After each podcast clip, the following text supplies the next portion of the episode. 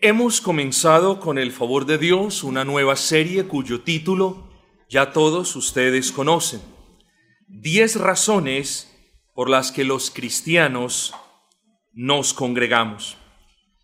El día del Señor antepasado examinamos algunos versículos en los que, espero, de manera evidente, cada uno de nosotros haya entendido en su plenitud que el congregarse es una orden una orden de Dios.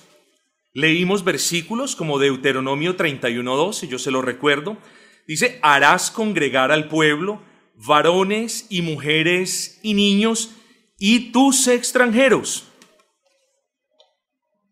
Todo el pueblo de Dios, incluyendo aquellos menores que están a cargo de los padres, deben congregarse. También dijimos, mis amados, al respecto de esta orden, que era la orden más básica de todas, ¿recuerdan? El congregarnos es lo más básico, es lo primero que sigue después de maternal, es como la primaria del cristianismo. Si nosotros no comprendemos qué es congregarnos y para qué nos congregamos, es muy probable que no hayamos entendido los rudimentos prácticos del cristianismo. Hoy hablaremos, mis amados hermanos, de la primera razón por la que el Señor nos ordena congregarnos. La semana pasada dimos una introducción y hoy hablaremos o esgrimiremos la primera de diez razones. Hermanos, ustedes saben qué es el ostracismo, eh, haría bien a pensar en una ostra. Pero ostracismo es el apartamiento o el distanciamiento que una persona toma de sus funciones y responsabilidades. Estrictamente hablando, eso es ostracismo. Hablamos de una comunidad ostracista cuando ellos se apartan o toman unas posturas distantes de las funciones y responsabilidades que ellos tienen, por ejemplo, como miembros de una sociedad. Luego podemos hablar de una persona en un estado de ostracismo cuando la persona abandona o se retira de manera indiferente de unas responsabilidades que Dios le ha adjudicado. Piensa en una ostra. ¿Qué es una ostra? Una ostra es un animalito que vive protegido de dos conchas duras y que nunca sale de allí.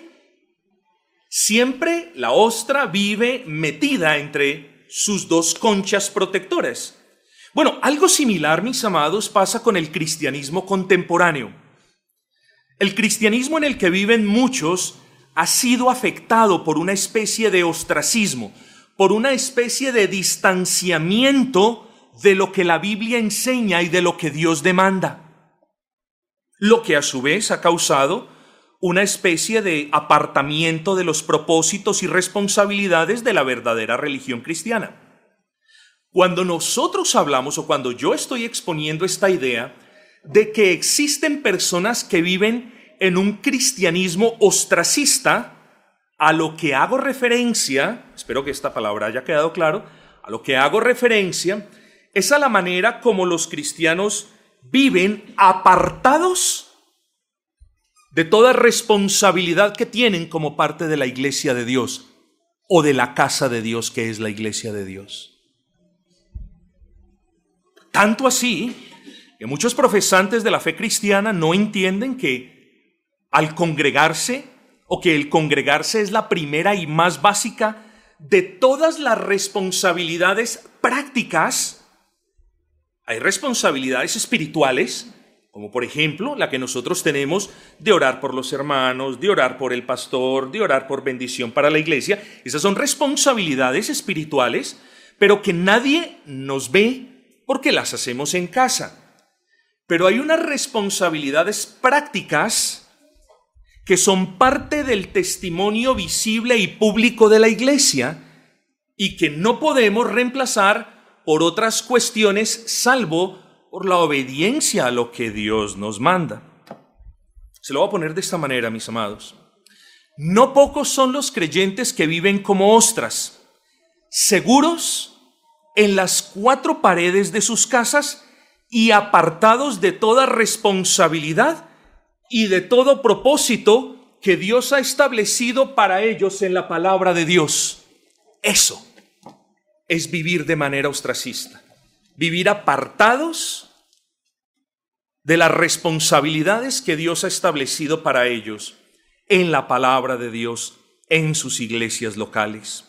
El título del sermón que tenemos en esta mañana es Nos congregamos para convivir como familia. Nos congregamos para convivir como familia.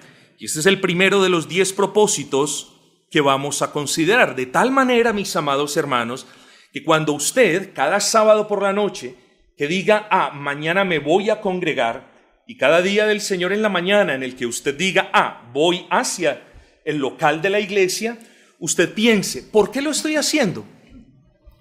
En primer lugar, usted lo está haciendo porque Dios le ordena a los hijos de Dios convivir o en términos de Hechos 2.42, de perseverar en la unión unos con otros.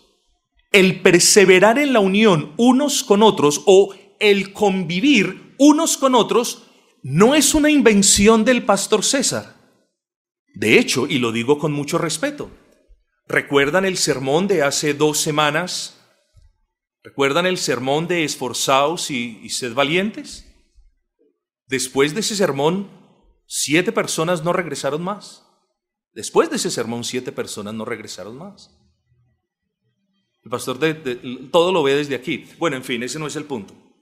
El punto, hermanos, es que nos, la gente, los creyentes, están acostumbrando a un cristianismo donde hay beneficios a granel, pero no hay cumplimiento de responsabilidades. Por el contrario, existe un apartamiento de las responsabilidades. No estoy diciendo una negación. Usted puede decir amén a lo que yo estoy diciendo en el sentido de reconocer que Dios ha establecido unas responsabilidades del cristiano para con la iglesia y en la iglesia. Usted puede decir, sí, eso es verdad, pero en la práctica usted puede estar negando esa realidad. Así que hermanos, tengamos cuidado con estos asuntos. Nos congregamos para vivir como familia. Y para quienes toman notas, hermanos, este va a ser un mensaje eh, muy modular. Así que les puedo dar los puntos. Hoy, Dios permitiendo, vamos a considerar la convivencia en la familia y las características de esa convivencia. La próxima semana vamos a hablar de los desafíos de esa convivencia pero de lo bueno y necesario de dicha convivencia. Así que el tiempo hoy, mis amados, solamente nos da para hablar de la convivencia, vamos a describirla, y de las características, al menos de algunas de ellas. Comencemos pues hablando de la convivencia de la familia. Vamos, hermanos, a estar, eh, no es mi estilo, no es que quienes lo practiquen hagan algo malo, pero vamos a estar paseando un poco por la palabra. Vamos, hermanos, a ejercitarnos un poco con la Biblia. Así que les pido, hermanos, que abramos nuestras Biblias en Gálatas 6.10, Gálatas capítulo 6, versículo 10. Gálatas 6.10 dice, así que según tengamos oportunidad. Dicen, hagamos bien a todos y mayormente a los de la familia de la fe. El texto que acabamos de leer en Gálatas nos habla de un deber. Recordemos en este punto, a manera de paréntesis, que el ostracismo es el aislamiento o el apartamiento de todo deber, de todo lo que implique un deber. Pero Gálatas nos dice, nos dice que debemos hacer bien a todos, mayormente a los de la familia de la fe. ¿Cómo usted le va a hacer bien algún miembro de la familia de la fe si está apartado de la familia de la fe o si no convive con la familia de la fe. Luego no podemos hablar, al menos coherentemente, de un cristianismo que nos hable de una familia de la fe, mientras que usted quizás está apartado de la familia de la fe o apartado de las responsabilidades de la familia de la fe. Este versículo y una plétora de otros versículos no tendrían sentido, ¿no es así, hermanos? No tendrían sentido si yo no persevero conviviendo con la familia de la fe, como lo vamos a ver entre esta semana y la que viene, Dios mediante. El deber al que nos llama el Señor es de hacer el bien a todos, pero la prioridad la tiene la familia. ¿Cuál familia? La familia de la fe. Los hermanos que están sentados delante, detrás y al lado de usted. Ese hermano que está sentado a su lado o delante de usted o quizás detrás, tiene la prioridad cuando al respecto de hacer el bien se trata. Claro, eso no quiere decir pues que si mi hijo necesita que yo le haga el bien, le diga, no, usted tiene que esperar a que yo le haga el bien a otro, voy a ver a quién. No, por supuesto que hacemos el bien de manera natural a nuestros hijos, pero la prioridad, generalmente hablando, la tiene la familia de la fe. Es aquí donde afirmamos, y ojo con este razonamiento, hermanos, por favor, eh, yo espero que sea de utilidad.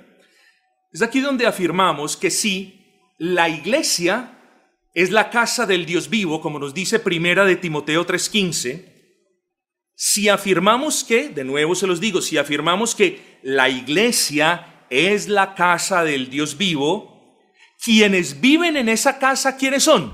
Nuestra familia. Esa es la enseñanza de la palabra. Si la iglesia es la casa del Dios vivo, la familia de Dios, es decir, quienes han sido adoptados por Dios conviven en la casa de Dios, que es la iglesia.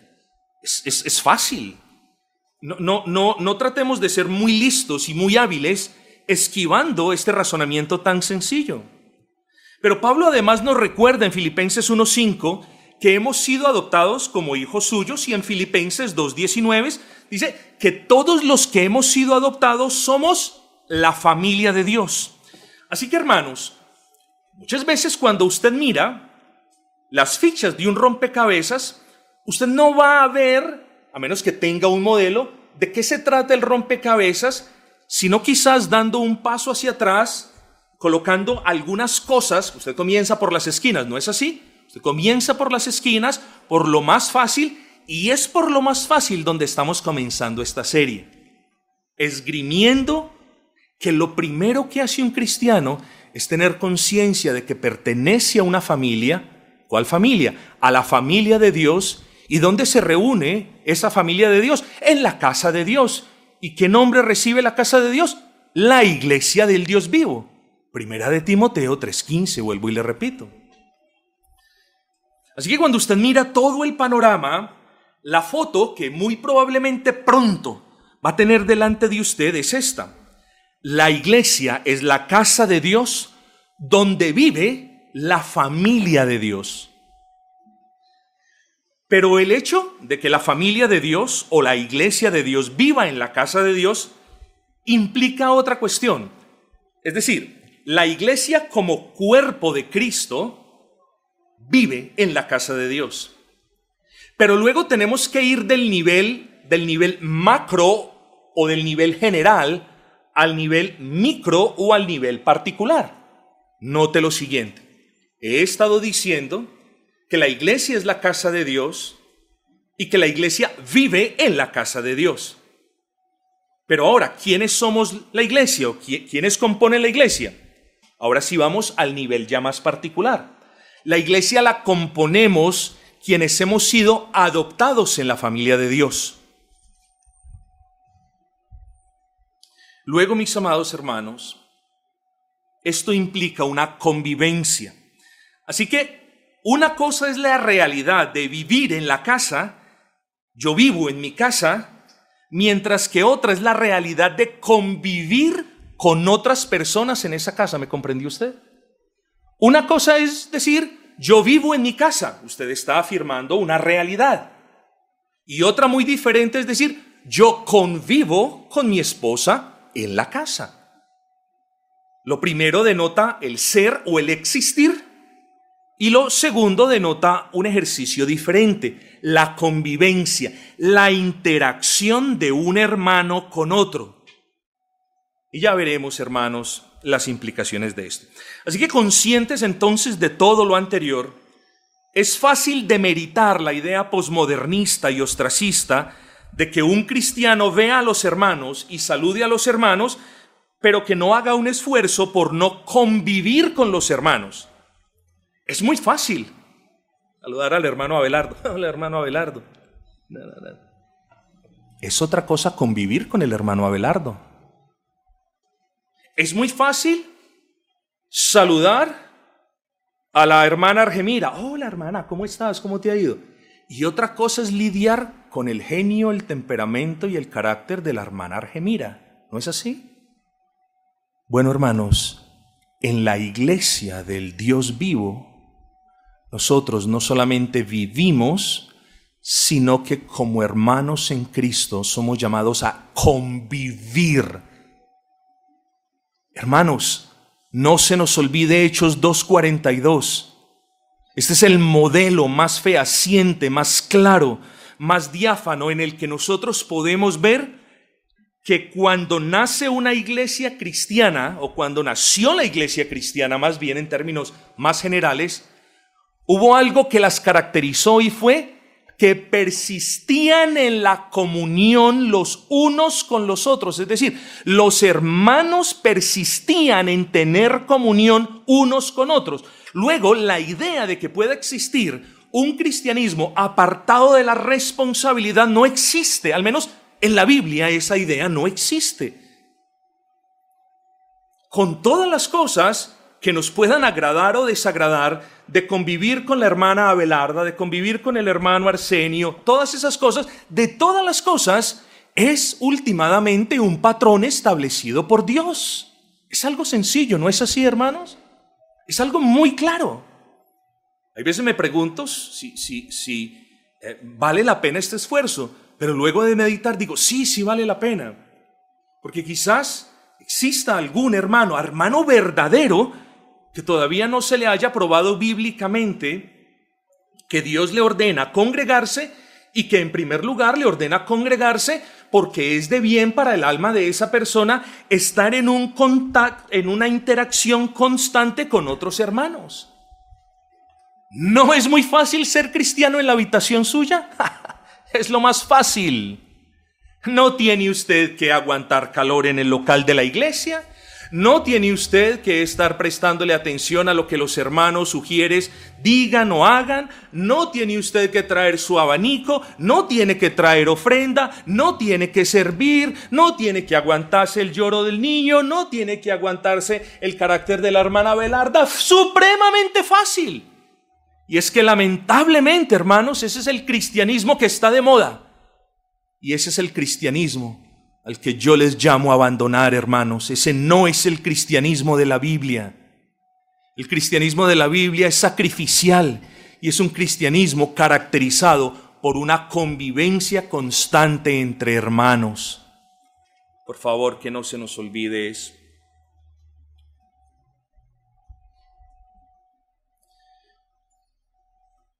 Mis hermanos, que una cosa entonces nos quede claro para comenzar.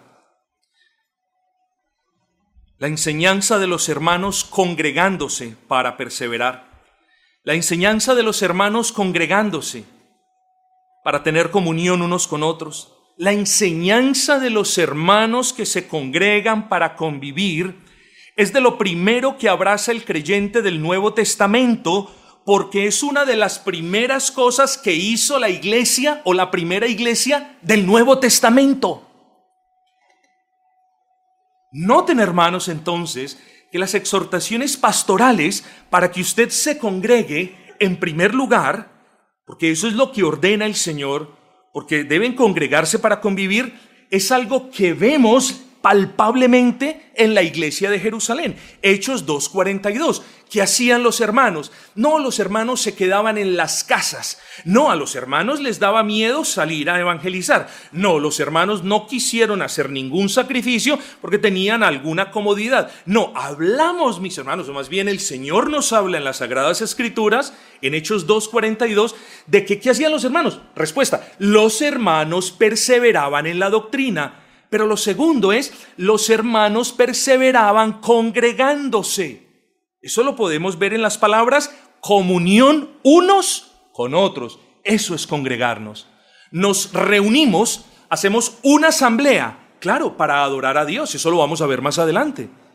Pero no podemos hablar de adoración a Dios desde la perspectiva eclesial si no nos congregamos. Luego, hermanos, yo les exhorto, hermanos, por favor, a darle a este primer punto una buena importancia porque como lo hemos dicho, a partir de esto vamos a ir edificando los demás sermones.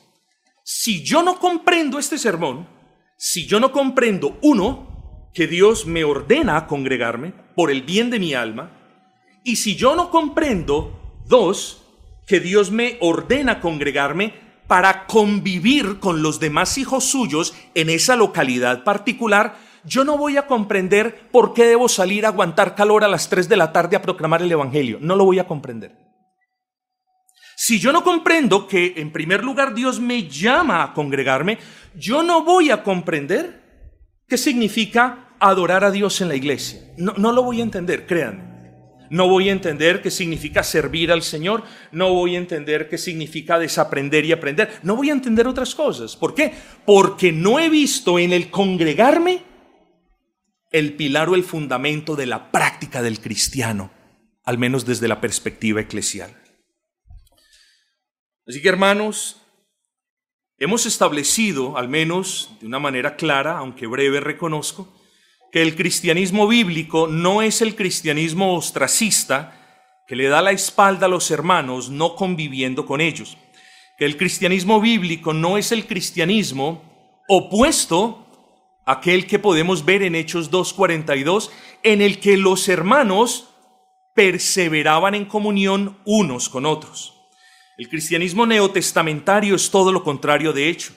Es un cristianismo caracterizado por creyentes que por la gracia de Dios perseveran en comunión unos con otros, conviviendo en armonía para la gloria de Dios. Ahora, esto me lleva a, o nos debe llevar a hacernos una pregunta. Bueno, está bien, pastor. Ya sabemos que Dios nos ordena congregarnos, que eso no debería ser una orden. Es algo que nosotros hacemos de manera natural, es algo que nosotros queremos hacer. Pero habiendo establecido ya eso, ahora dijimos, bueno, ya sabemos que me debo congregar porque debo convivir, porque debo tener comunión con los hermanos. Ahora la pregunta es, ¿cómo debe ser esa comunión? ¿Cómo debe ser esa comunión? Y es aquí, hermanos, donde pasamos a nuestro segundo encabezado.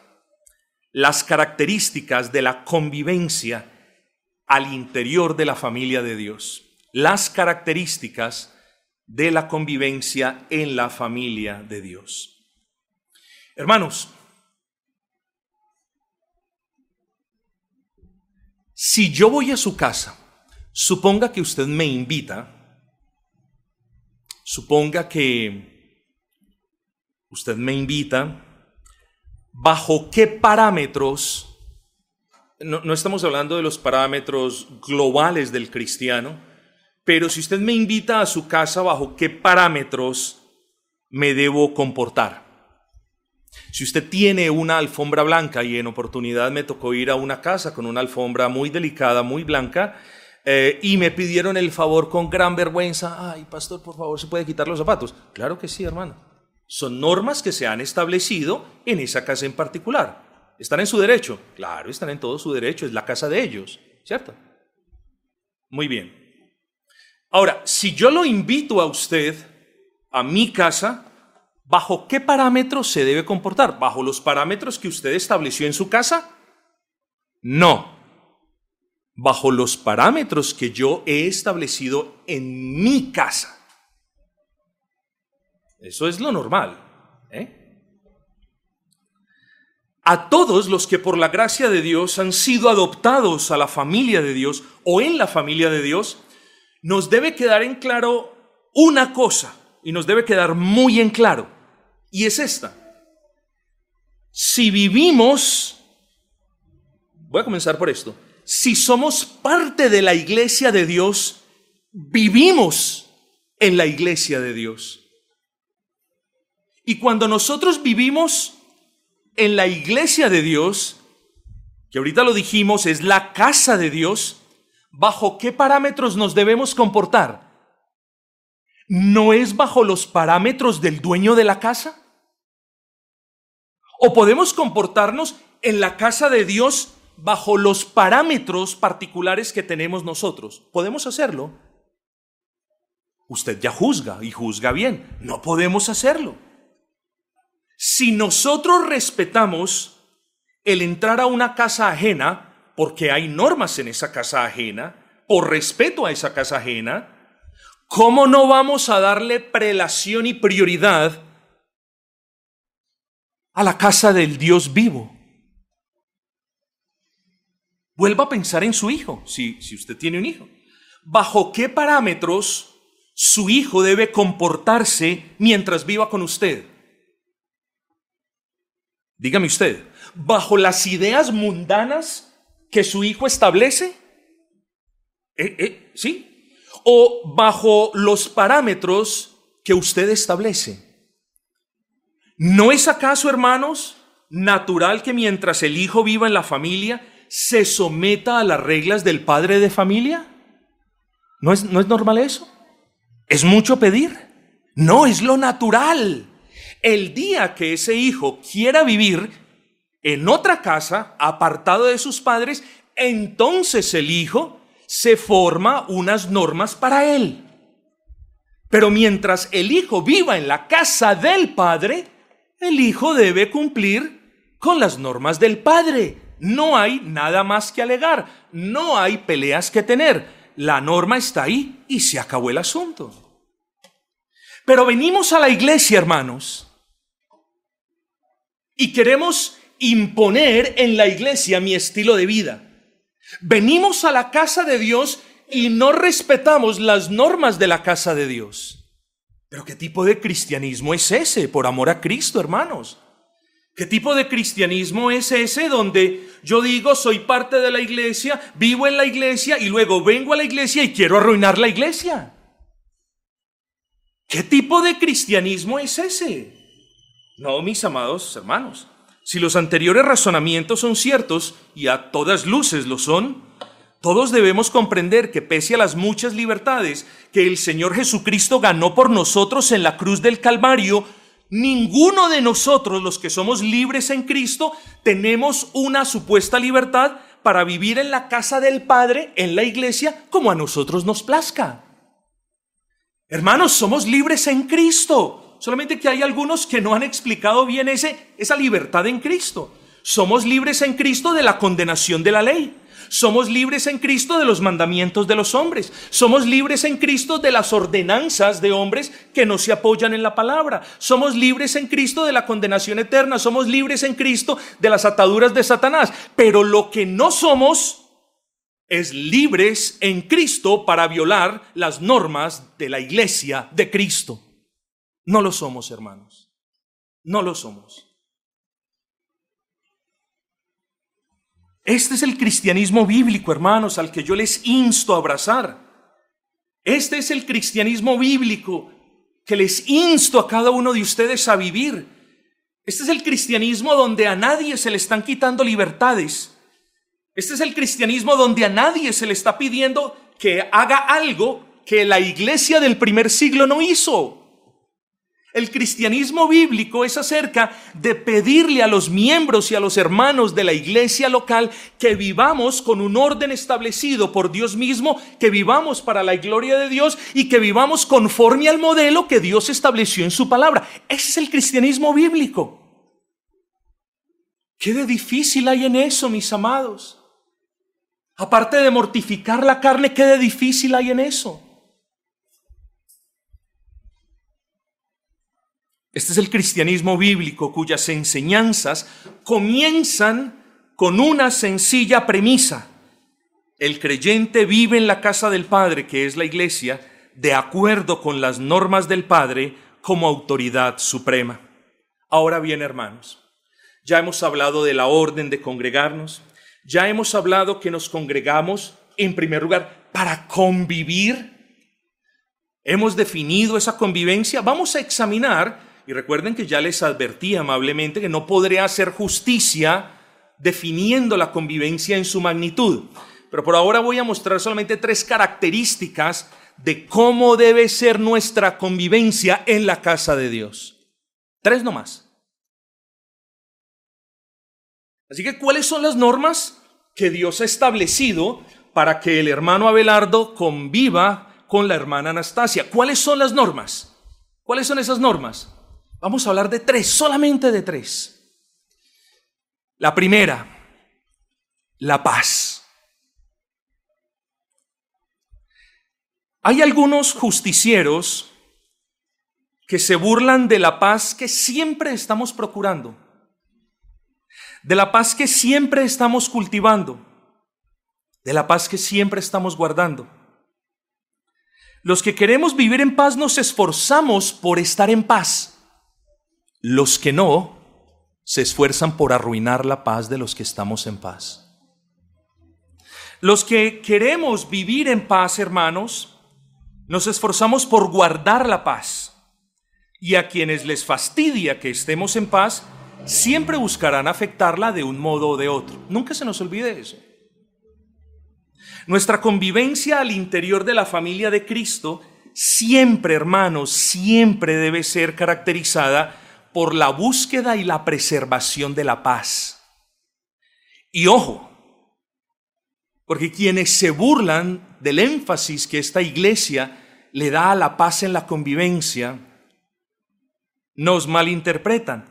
Ojo que no estamos hablando de buscar la paz cuando hay una afectación de la verdad revelada. ¿Por qué no?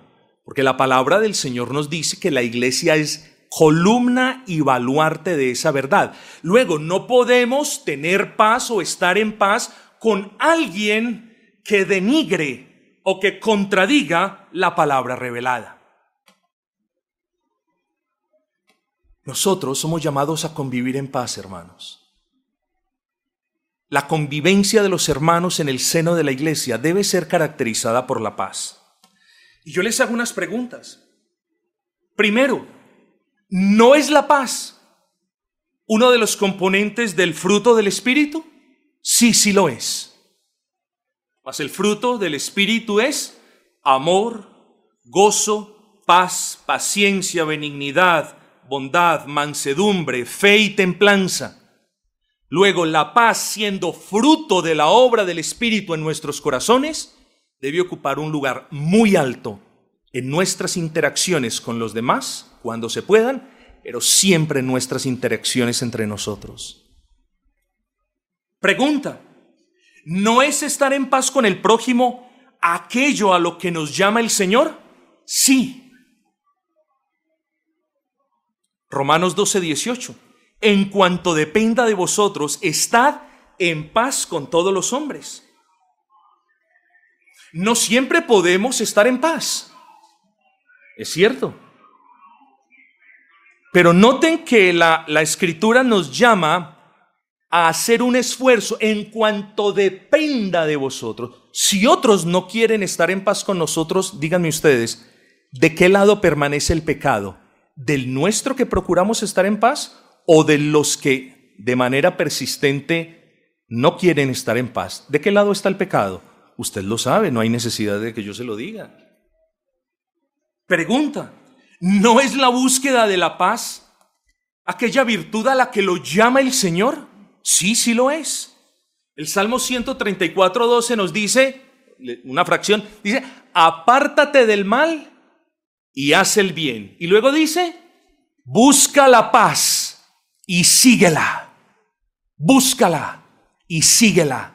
Procúrala. Esfuérzate porque siempre haya paz entre tú y tu hermano, siempre. En ocasiones no es fácil de procurarla, de buscarla, pero ¿quién dijo que era fácil?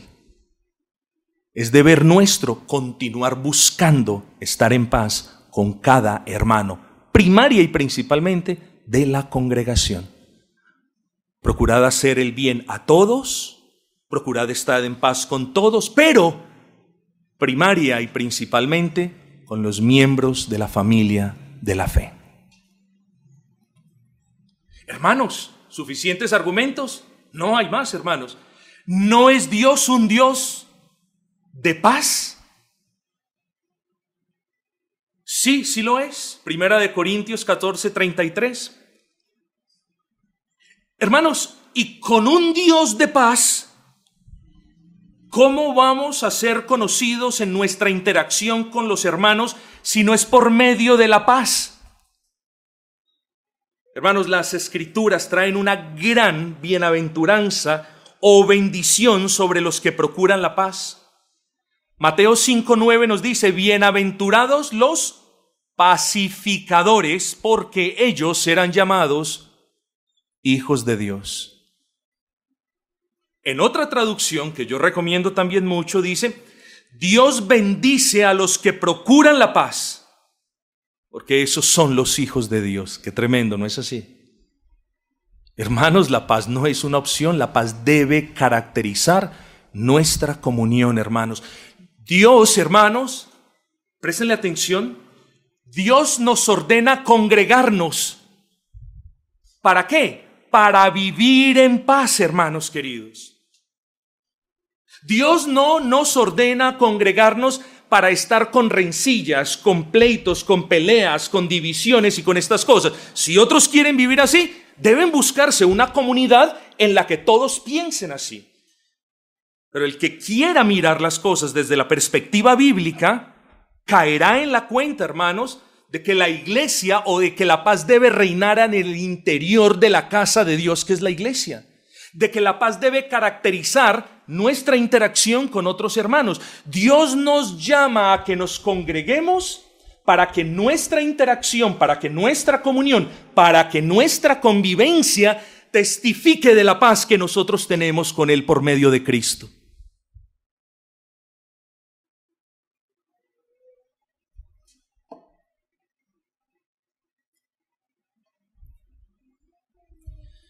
Así que todos somos llamados a buscar la paz, a cuidar la paz y a ejercer su vida cristiana en paz.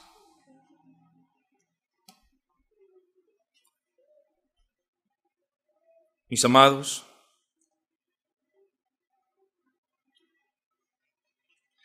como les dije, salvo en cuestiones donde la verdad revelada, donde la palabra, la verdad de Dios esté bajo ataque, escúcheme esto, hermanos y medítelo, pondérelo bien en su corazón.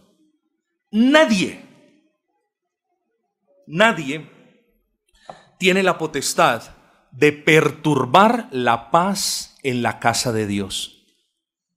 Si yo no permito nunca que usted perturbe la paz en mi casa, es decir, si usted quiere traer desorden a mi casa, yo lo voy a expulsar de mi casa. Yo lo tengo que sacar de mi casa.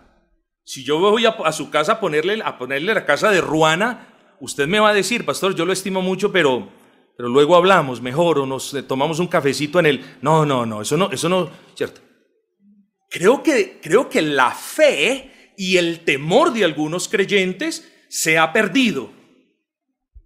Porque es que no nos estamos metiendo con la casa del pastor ni con la casa de uno de los hermanos. Cuando hablamos de la iglesia, estamos hablando de la casa de Dios, hermanos. Luego perturbar la iglesia de Dios no es cosa pequeña. Y hay que decirlo, hermanos. Perturbar en el original griego significa agitar, trastornar.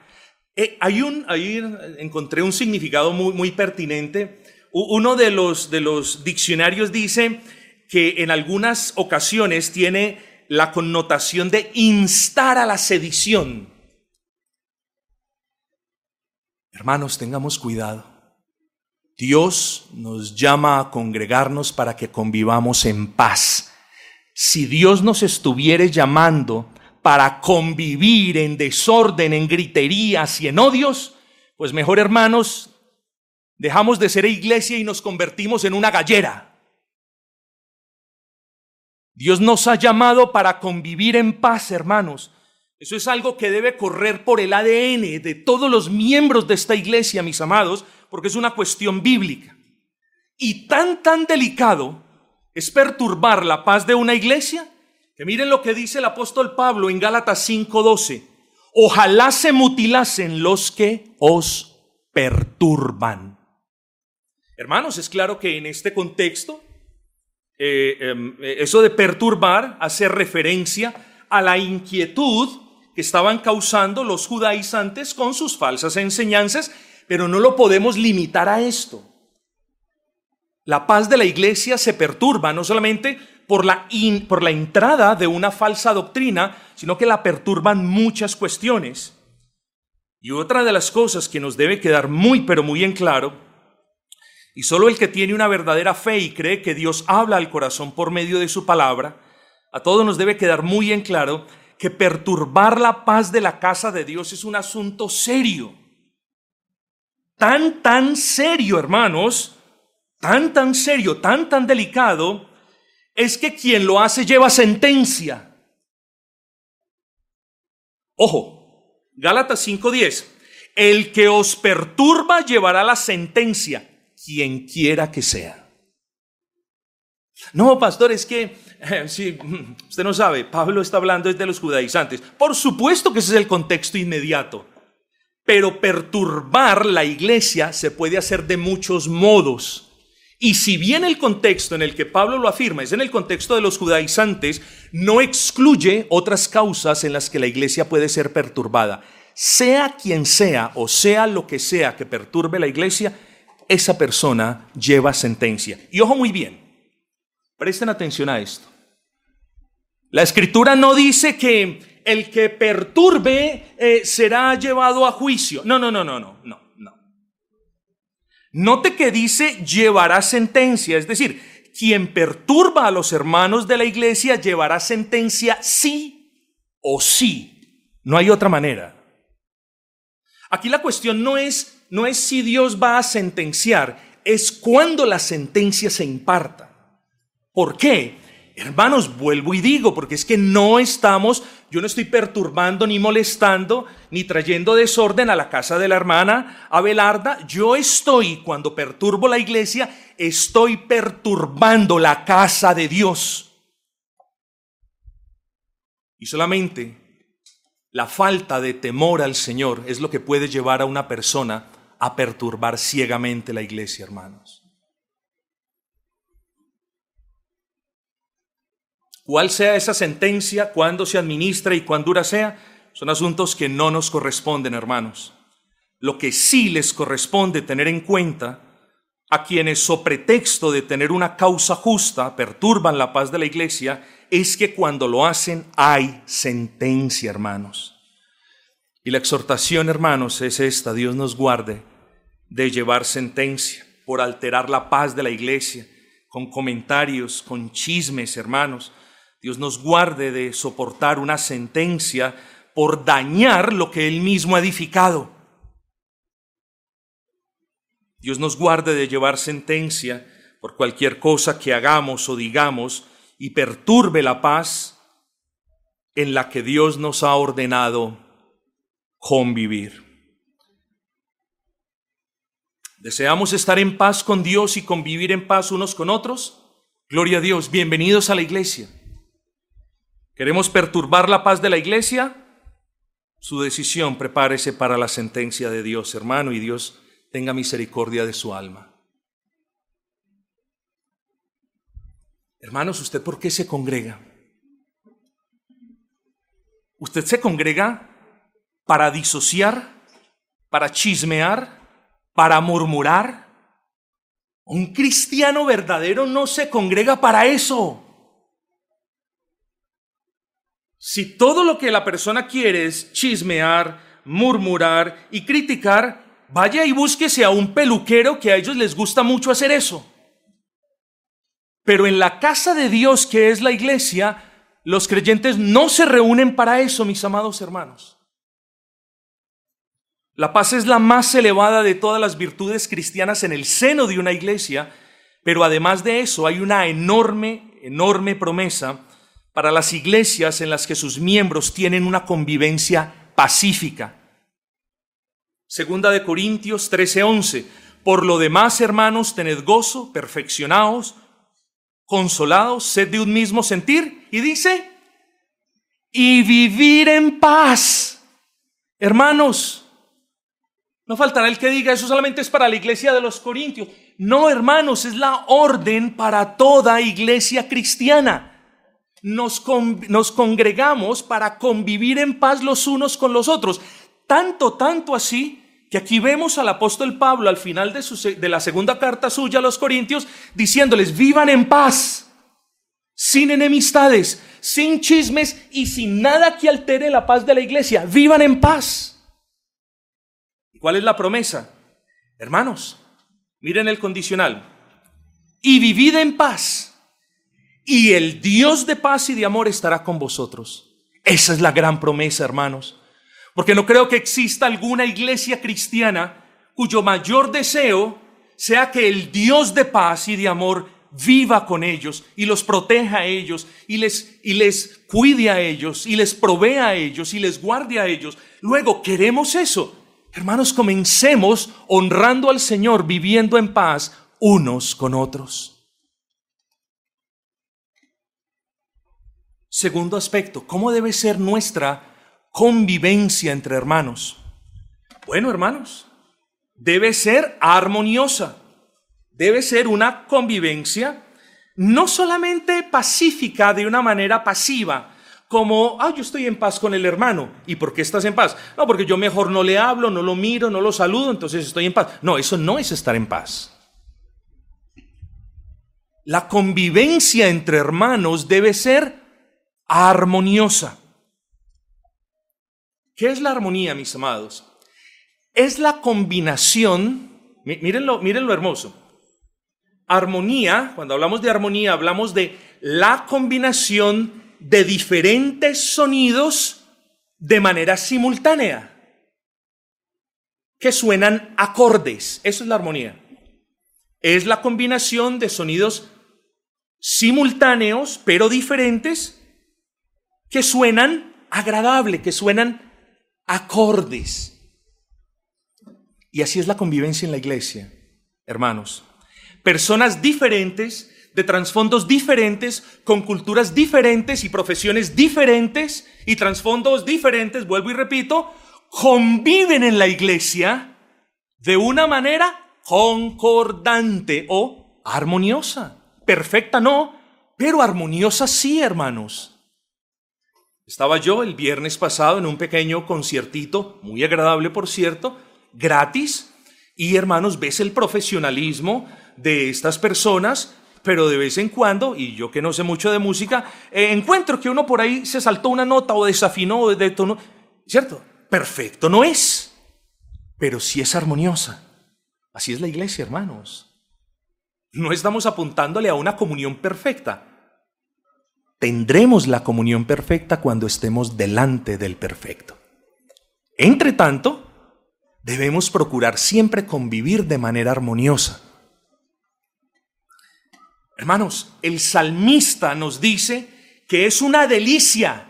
Noten, hermanos. No dice, ah, pues em, eso, está bien.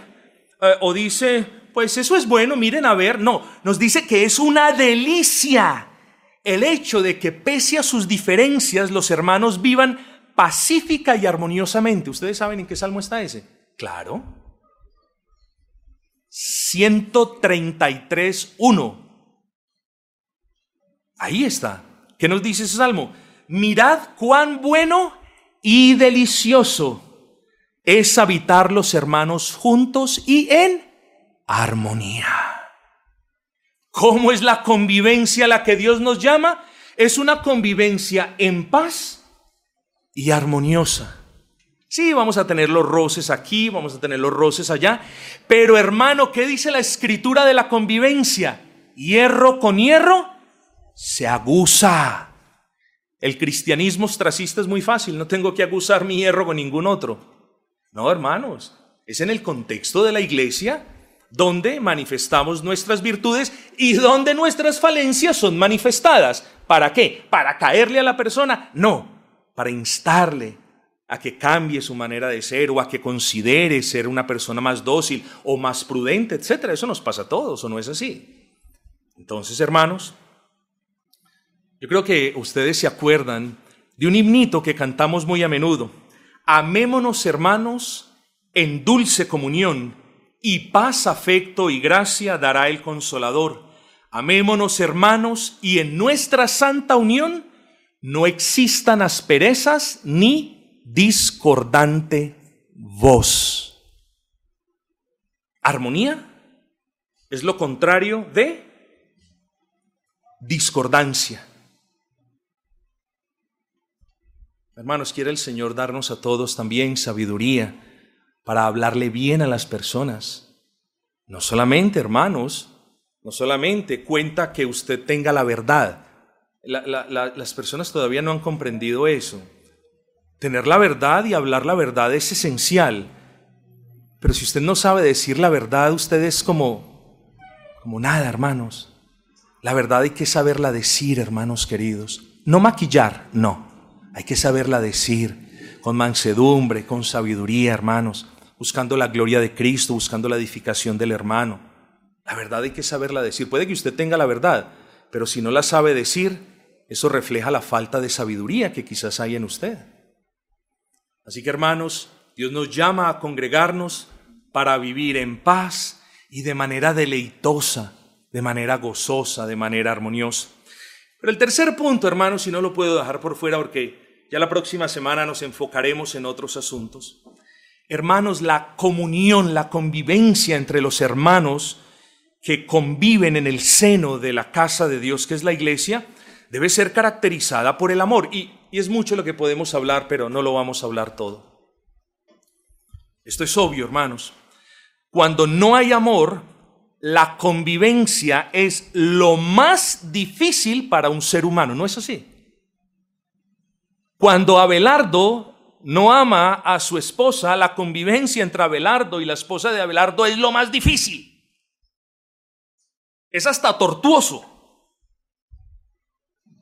Porque como nosotros necesitamos el aire para poder vivir, la iglesia necesita el amor para poder, para poder convivir de una manera que honre a Dios. Claro, yo sé que muchos hermanos no saben definir esto del amor y piensan que el amor son caricias y abrazos y todo el día estar pegado del teléfono y todas las demás cosas. Amor es mucho más que una llamada. Amor es mucho más que un saludo. Sí, esas cosas pueden mostrar el amor, pero no necesariamente es eso. Así que hermanos, no, no podemos regresar sobre algo que hemos repetido sobre desde este púlpito muchas veces, pero hermanos, yo quiero que piensen en una serie de preguntas. Sin amor, ¿qué tan diferente sería nuestro trato del trato que tienen las personas en el mundo, hermanos? Sin verdadero amor entre hermanos, las implicaciones serían brutales para el testimonio de la iglesia. Porque si no hay amor entre hermanos, estaríamos testificando de que Dios no nos amó, primera de Juan 4:20, y estaríamos perdiendo el derecho a llamarnos iglesia. Ahora, el inmaduro dice, ay, en esa iglesia no hay amor. Pero cuando tú le preguntas qué es amor, tú ya sabes, este no sabe lo que es amor. Pero sin amor verdadero entre hermanos, estaríamos diciendo Dios no nos amó y en consecuencia no tendríamos el derecho a llamarnos iglesia. Porque si por algo se conoce la iglesia del Señor, es por el respeto y por el amor que unos tienen para con otros hermanos. Sin amor verdadero en nuestra convivencia, los unos buscarían acusar a los otros por los detalles y los errores más pequeños. Sin amor nos convertiríamos en jueces universales de todos los demás. Sin amor no tendríamos la capacidad de cubrir las faltas y los errores menores de los hermanos.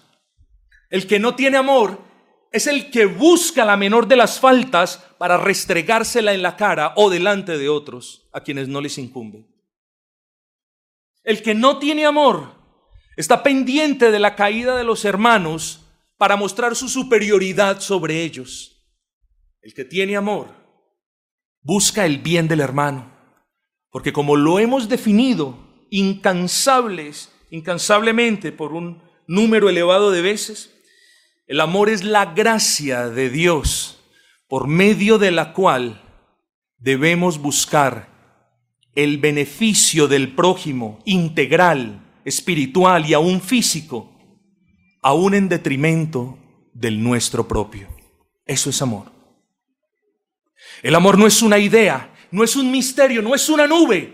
El amor es una acción, es un verbo en el presente continuo. Estoy amando constantemente a mis hermanos. Hermanos, sin amor, el sonido de nuestras alabanzas sería como el del metal que resuena o del címbalo que retiñe.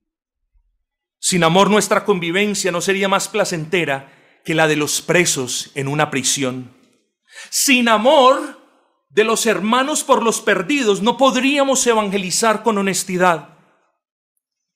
Y sin amor de un hermano para con otro no estaríamos cumpliendo la ley del Señor, porque la ley del Señor se resume en amor por Dios y en amor por el prójimo.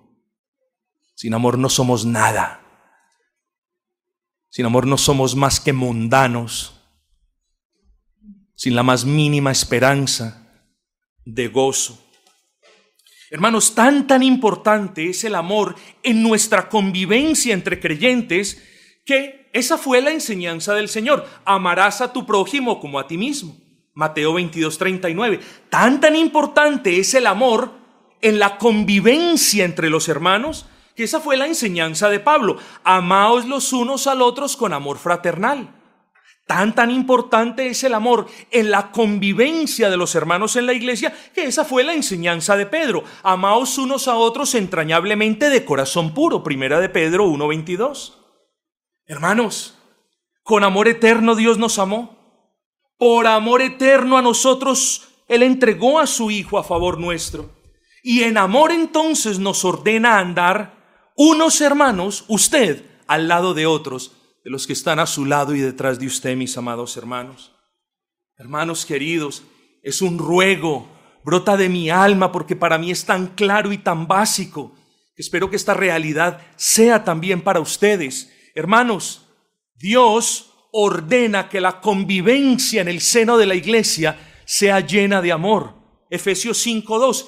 Y andad en amor. Es decir, que vuestra vida cristiana sea caracterizada por el amor por el prójimo, principalmente por el amor con los hermanos. Romanos 12:10, amaos los unos a los otros con amor fraternal. Hermanos, pruebas.